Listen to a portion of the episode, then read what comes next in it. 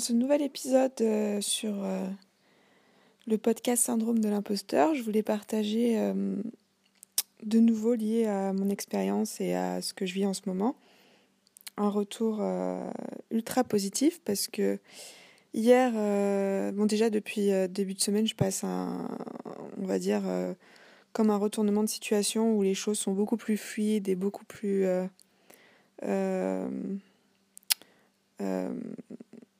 comme s'il y avait un retour sur euh, soudain euh, suite à une durée ultra euh, calme. Et je trouve ça hyper gratifiant et hyper motivant.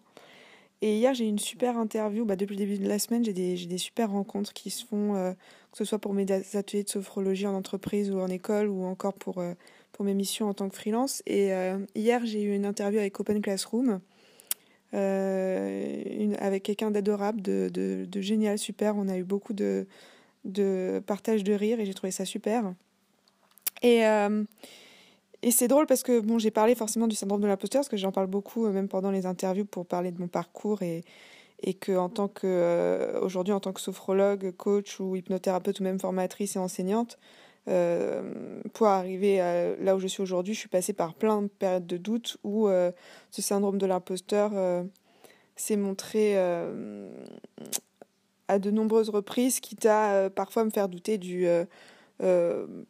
qui suis-je pour faire ce que, ce que je veux faire, surtout que voilà, normalement, quand on veut faire notamment professeur, enseignant ou qu'on veut faire surtout un seul métier. Normalement, on fait un seul métier, on n'en fait pas plusieurs à la fois. Euh, bah, il y avait cette première idée que bah, j'ai jamais fait. En fait, euh, j'enseigne depuis 2008, euh, depuis ma sortie d'école, en fait, enfin depuis la, la, fin de mes études bac. Et j'ai jamais vraiment passé de diplôme d'enseignant. J'ai toujours enseigné par, par expérience, c'est-à-dire qu'en fait, j'ai rencontré des soucis à l'école plus jeune. Donc, en fait, je j'arrive facilement à mettre à la place de l'élève qui comprend rien. Donc il y a ça. Euh, j'ai jamais en fait euh, pensé non plus devenir enseignant de façon générale. J'ai fait euh, des études comme la situation me l'avait demandé. Et et là, pour, pour cette histoire d'enseignant, bah, il se trouve que toute ma vie, surtout auto-entrepreneur, je, cherchais pas mal de boulot, notamment quand j'étais à Prague pendant plusieurs années pour, pour vivre à côté de mon projet Solibox. et j'ai vraiment fait au, comment dire, euh, au coup du bah pourquoi pas? Je me suis pas dit euh, il faut que j'ai le papier, il faut que j'ai les certificats, il faut que j'ai l'université. J'ai fait, euh, je venais de sortir de 5 ans d'études avec un bac plus 5, en plus un MSI que j'avais adoré d'ailleurs. Ma dernière année à l'EDEC était, était génialissime. Et, et je voulais pas passer un autre diplôme pour faire ce que j'avais envie de faire dans l'instant. Donc, euh, que ce soit euh, guide touristique, que ce soit professeur de français FLE, que ce soit professeur d'anglais, que ce soit euh, barmaid, voilà, j'ai fait tous ces boulots. Et, et le syndrome de l'imposteur a eu lieu avant même que je commence à postuler. Et puis, j'ai quand même postulé, j'ai quand même eu le job et je me suis retrouvée euh, dans les bureaux du, Premier ministre en République tchèque. J'ai trouvé ça génial pour enseigner le français euh, à l'un de, à. Euh, à l'un de ces... comment on appelle ça oui, à, des personnes de l'équipe donc du, Premier ministre, quoi. Et je, le cadre était génial, les rencontres super, parce qu'en fait, on rencontre des personnes, bah, notamment qui parlent cinq langues, qui sont euh, passionnés par la France, euh, d'où l'envie d'apprendre davantage le français. Bref, euh, c'était des expériences passionnantes qui m'ont appris que il faut surtout pas se limiter à ce syndrome de l'imposteur parce que en fait le syndrome de l'imposteur, j'ai envie de dire, c'est ce qui nous rend humbles. et donc ça, c'est top. Et après la deuxième partie, c'était l'idée de faire plusieurs métiers parce que quand, enfin, quand je suis rentrée en France, il y avait beaucoup cette question mais tu fais quoi exactement? Mais euh, tu enfin, tu t'éparpilles un peu partout, euh, c'est pas évident euh, de, voilà, de se trouver quand on s'éparpille, etc. Et en fait, plus je voulais me spécifier sur une, un métier en particulier et plus je me, je me retrouvais qu'avec une phase limitée de moi-même. Donc il y avait aussi ce second syndrome de l'imposteur qu'on appellerait le syndrome de l'imposteur de celui qui veut qui, veut, qui est curieux et qui veut apprendre plein de métiers en même temps et qui veut et qui veut faire plusieurs choses. Et, et pourquoi j'en parle aujourd'hui C'est parce que hier, pendant cette interview avec Open Classroom, la personne qui m'a interviewé m'a dit en début bah, s'il y avait un atelier sur syndrome d'imposteur, j'y participerais direct.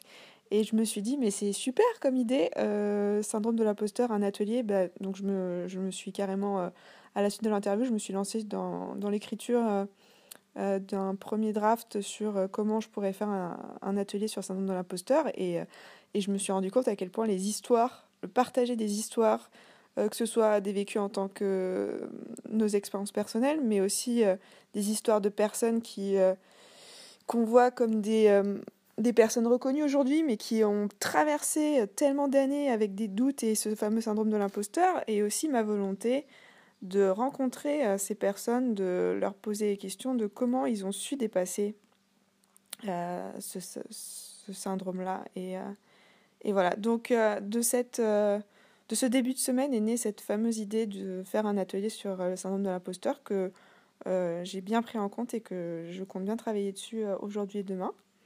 Et puis aujourd'hui, je voulais partager voilà, ce retour sur ces deux, ces deux euh, phénomènes. Donc le premier qui était en fait euh, faire des métiers qui n'ont rien à voir avec mon diplôme et, et, et, en fait le syndrome arrive avant même que vous débutiez le métier. Hein. et là, bah, se dire bah, pourquoi pas, de toute façon j'ai rien à perdre et si ça marche, bah, on verra et si ça marche pas, bah, tant pis. Et ce deuxième syndrome de l'imposteur qui est né de la volonté de faire d'en faire plusieurs, de continuer sur la voie de plusieurs parce qu'aujourd'hui, bah, J'enseigne, euh, je forme et euh, j'accompagne à travers la sophrologie, le coaching et l'hypnose mes clients. Euh, et, la formation, ça se fait en tant que freelance avec beaucoup de, d'interlocuteurs différents. Et ce que je trouve génial en plus dans tout ça, c'est, la richesse. La richesse des rencontres, la richesse de ce qu'on peut apprendre. Parce que vu que je ne me limite pas à un secteur, il y a beaucoup de domaines dans, dans les, les, rencontres que je fais, dans les, les missions que je fais, qui vont m'aider pour euh, les autres casquettes que j'ai en fait. Et, et au final, c'est un cercle qui, qui, qui s'enrichit euh, par lui-même et je trouve ça génialissime. Alors surtout, si vous avez une envie particulière, je sais pas moi, vous avez fait une école de juriste, de, de commerce, de marketing, de communication et que vous avez envie, vous savez pas pourquoi, de faire de la pâtisserie, de faire euh, du manuel, de euh, d'aller enseigner, de, de, faire quelque chose qui n'a rien à voir, et bah postulez. Enfin, je veux dire, vous n'avez rien à perdre. Vous avez peut-être pas le papier, mais vous avez cette volonté euh, qui, en fait, pour moi, aujourd'hui, est plus riche que le papier. Après, je suis d'accord, hein, il y, a, y, a, beaucoup de cas où on aura besoin de l'expérience et, et du fameux papier, mais, mais je pense qu'on peut tous vous savez, c'est toutes ces personnes qui ont gravité autour d'un métier, qui ont fait évolué de par leur, euh, leur façon d'oser. Et oser, je pense que oser, c'est un super verbe pour, euh, et une super façon pour dire euh, bah, syndrome de l'imposteur, merci pour l'information, ça me rend humble, parce que je me prends pas pour le roi du monde. Par contre, euh, excuse-moi, mais je vais oser pour, ce coup, pour le coup, là, je vais, je vais le faire. Thank you.